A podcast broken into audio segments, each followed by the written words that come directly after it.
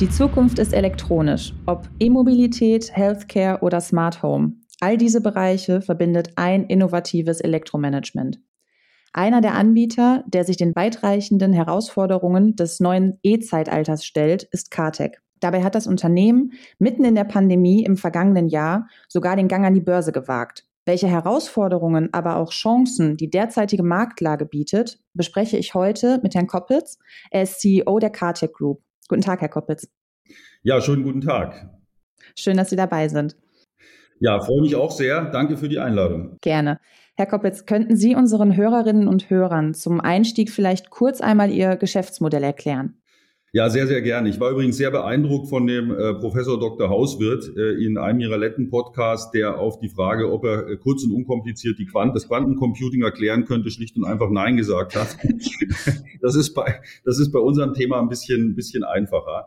Also wir sind äh, im Prinzip an der Elektronifizierung der Welt, wie wir das so schön nennen, sehr, sehr aktiv äh, beteiligt. Und was meine ich damit?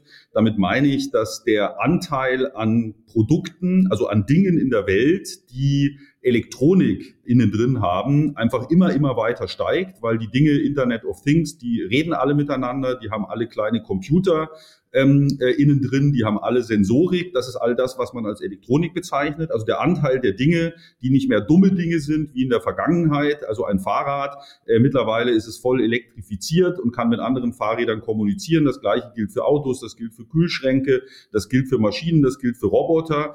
Ähm, und irgendjemand muss all diese Elektronik entwickeln, und hinterher auch fertigen. Und das wird immer, immer komplizierter. Trends wie Miniaturisierung etc. Ähm, und wir sind derjenige, der dort der Partner der europäischen Industrie ist und das versucht hinzubekommen. Jetzt haben Sie ja gerade schon angesprochen, dass im Grunde mittlerweile in allen Bereichen die Elektrifizierung Normalität ist und von der E-Mobilität bis hin zum Smart Home beziehungsweise dem Bereich Healthcare ist Ihr Unternehmen ja, kann man so sagen, in fast allen Segmenten tätig. Aktuell betrifft die Halbleiterknappheit ja schon alle Unternehmen. Und trotzdem bekommt man so ein bisschen das Gefühl, dass gerade die Automobilindustrie unter der Chipknappheit leidet. Ist dem wirklich so? Nein, dem ist, äh, dem ist nicht wirklich so. Das ist eine sehr, sehr deutsche äh, Perspektive, Frau Krüger, äh, weil einfach die Automobilindustrie in Deutschland so dominant ist. Und wenn die ähm, Automobilindustrie Probleme hat, in welchem Bereich auch immer, dann kann man das sogar äh, gleich in der Tagesschau und in der Bildzeitung ähm, nachverfolgen.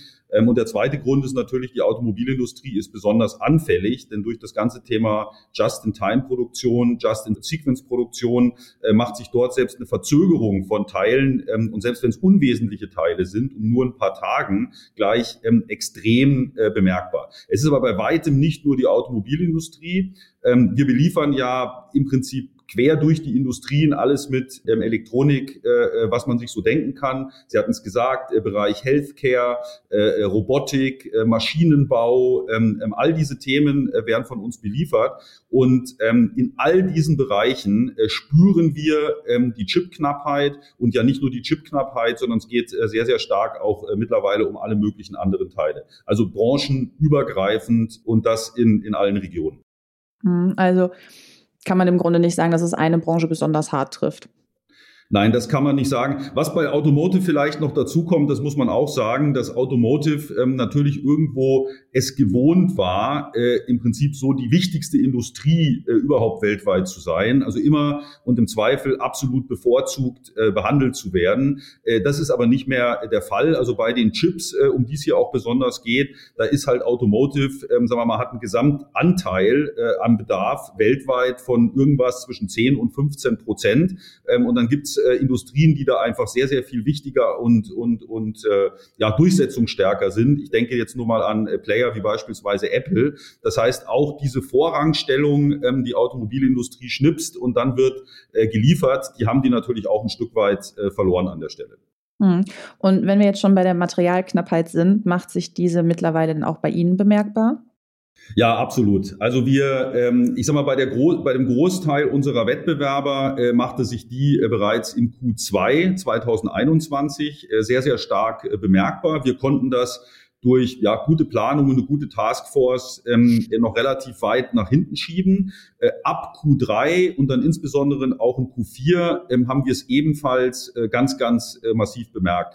Also wir werden ja dieses Jahr so bei ungefähr äh, so unsere Guidance, ähm, größer 535 Millionen Euro ähm, Umsatz äh, liegen. Und äh, äh, wir sehen ganz klar, dass wenn wir die Bedarfe der Kunden hätten befriedigen können, also ohne den Materialmangel, dann wären das gut 10 Prozent äh, mehr gewesen.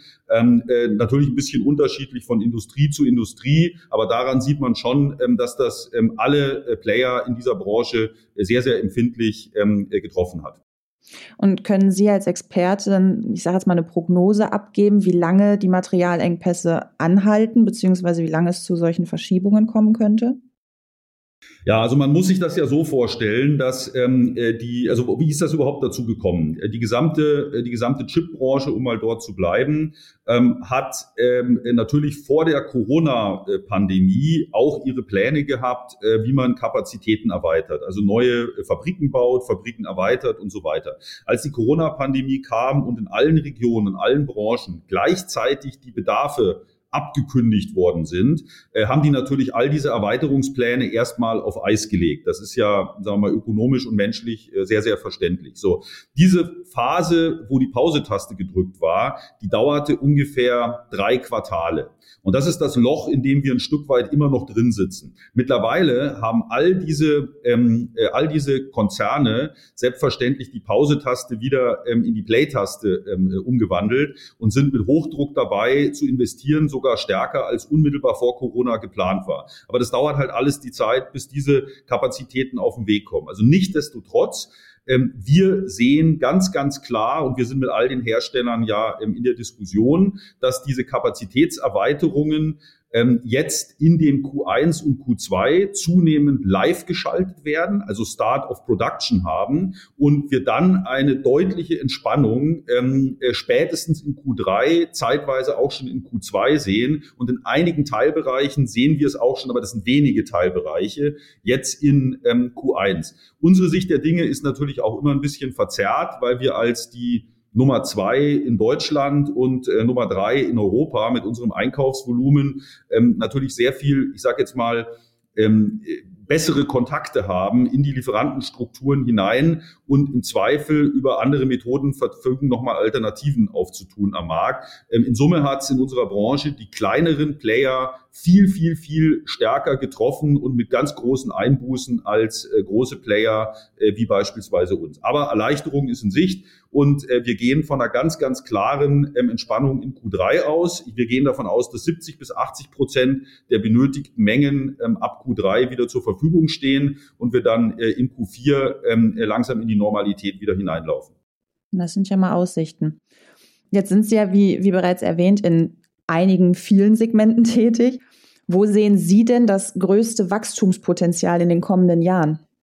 Also ähm, das größte Wachstumspotenzial ist in den Branchen, die, ich sag mal, mit, mit ähm, ja, Megatrends, auch gesellschaftlichen Megatrends ähm, unterlegt sind. Und das sind aus unserer Sicht ähm, so Themen wie ähm, eben jetzt ähm, beispielsweise das ganze Thema E-Mobilität, ein Thema, in das wir sehr, sehr stark ähm, investieren. Also alles, was mit ähm, Charging äh, beispielsweise äh, zu tun hat. Wir ähm, liefern ja für äh, ja, namhafte Konzerne, äh, Automobilkonzerne, ähm, die, äh, die Charger, äh, die dann den Kunden entsprechend angeboten werden. Also da sehen wir ein riesen äh, Wachstum an der Stelle, was jetzt auch nochmal deutlich ähm, beschleunigt wird, auch durch die Beschlüsse und das, was äh, die Bundesregierung, was der Robert Habeck jetzt gerade äh, vorgetragen hat. Äh, man will ja 80 Prozent ähm, sozusagen grünen Strom haben bis 2030. Um das alles hinzukriegen, muss man jetzt 100.000 öffentliche Ladesäulen pro Jahr bauen. Man muss 1.500 Windräder bauen.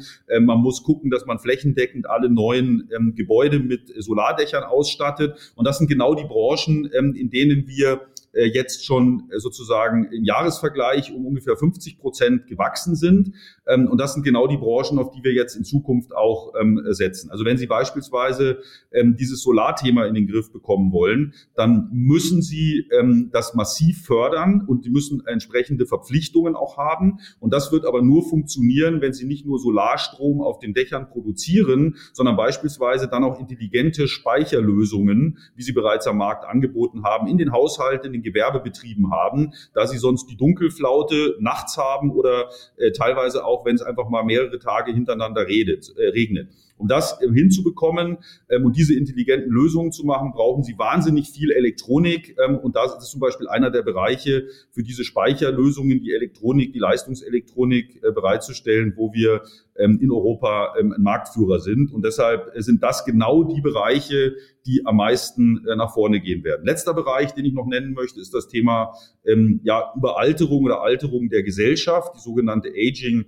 äh, Society. Auch das ist ein Segment, wo wir sehr, sehr starke Wachstumsfelder ähm, für die Elektronik sehen. Jetzt fragen Sie, was hat das mit Elektronik zu tun? Denken Sie nur an diese Alarmsysteme, äh, die es gibt, damit ältere Leute weiterhin ein selbstbestimmtes Leben führen können und dann halt äh, mit äh, Alarmvorrichtungen ausgestattet sind in ihrer Wohnung. Und wenn Sie dort einen entsprechenden Knopf drücken auf dem Mobilgerät oder einem stationären Gerät, dann landet also Ihre ganze sozusagen ähm, Krankheitsgeschichte und wo Sie sind, landet sofort in einem Callcenter beim Roten Kreuz, so dass Hilfe kommen kann. Diese Komplettsysteme sind ebenfalls Dinge, die wir anbieten und machen alles eben durch Elektronik, Hardware und Software bestimmt. Also diese Megatrends, das sind die, auf die wir setzen und wo wir auch besonders ähm, äh, auf die ähm, äh, Elektronik angewiesen sind, weil Elektronik äh, macht all diese Geräte intelligent.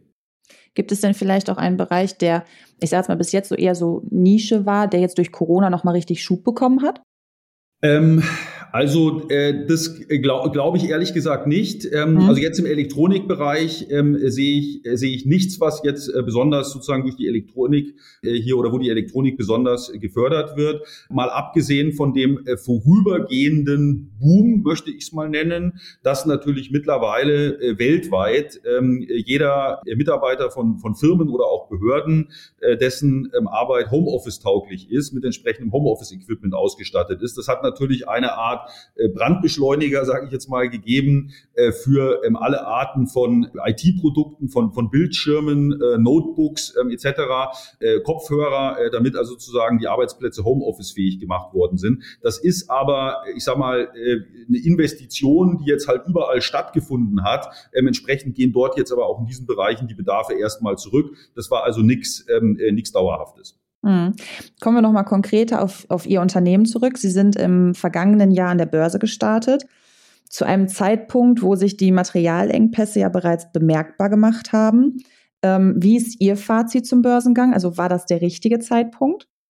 Ja, im Nachhinein betrachtet bin ich wirklich heilfroh, dass wir das durchgezogen haben. Es gab äh, etliche, die wegen ähm, Corona, äh, aber auch wegen der Materialkrise uns geraten haben, das Ganze zu verschieben. Mhm. Ähm, wir haben da nicht drauf gehört. Äh, Im Nachhinein betrachtet war es genau richtig. Ähm, warum?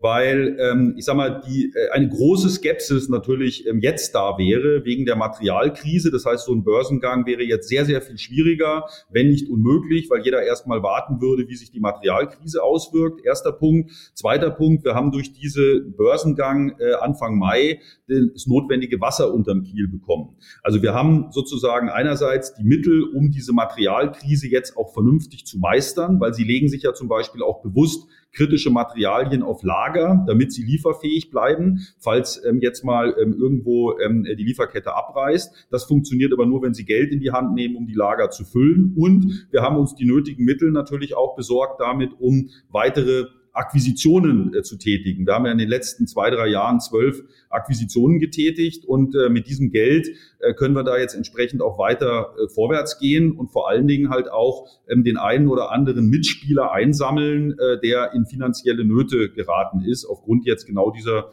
Materialkrise. Nein, also wir äh, bereuen das ähm, überhaupt nicht. Es war, glaube ich, genau der optimale Zeitpunkt.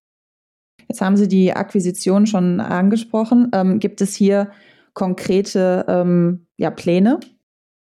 Ja, wir wollen das, wir wollen das weitermachen. Also das organische Wachstum, also Wachstum aus den Geschäften heraus, äh, ist für uns natürlich ähm, sehr, sehr, sehr, sehr wichtig. Also wir werden dieses Jahr in Summe voraussichtlich so um 30 Prozent dann gewachsen sein zu Vorjahr. Davon sind ungefähr 10 Prozent sind organisches Wachstum, also aus den Geschäften heraus und 20 Prozent ist ähm, aus den Zukäufen heraus. Und beide ähm, äh, Pfade sollen genauso weitergehen. Also zehn Prozent, das ist ja ungefähr das Doppelte des Marktwachstums im Elektronikbereich und es ist eben Double-Digit äh, Growth. Das wollen wir so vor, ähm, so weiterführen. Wir nennen das doppelte Wachstumsstrategie, also immer doppelt so stark wie der Markt, aber auch Double-Digit ähm, in Summe, was das Wachstum anbelangt. Und wir wollen weiter akquirieren.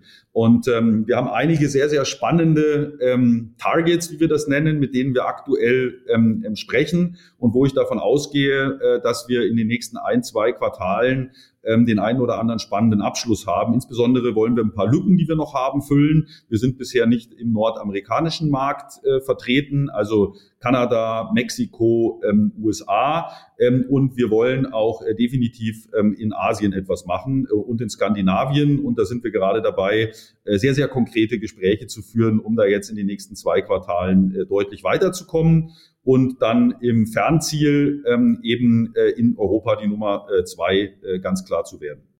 Da haben Sie sich ja in den kommenden Jahren einiges vorgenommen. Dann dürfen wir auf jeden Fall gespannt sein, was die Zukunft bringt, auch für Ihr Unternehmen. Und ich wünsche Ihnen weiterhin alles Gute und danke Ihnen an dieser Stelle für das hochinteressante Interview. Herzlichen Dank, Frau Krüger. Hat Spaß gemacht und jederzeit wieder. Sehr gerne. Von euch verabschieden wir uns an dieser Stelle ebenfalls und hoffen, ihr schaltet auch das nächste Mal wieder ein. Bis dahin halten wir euch wie immer auf unserer Homepage effekten-spiegel.com auf dem Laufenden. Bis zum nächsten Mal und bleibt gesund.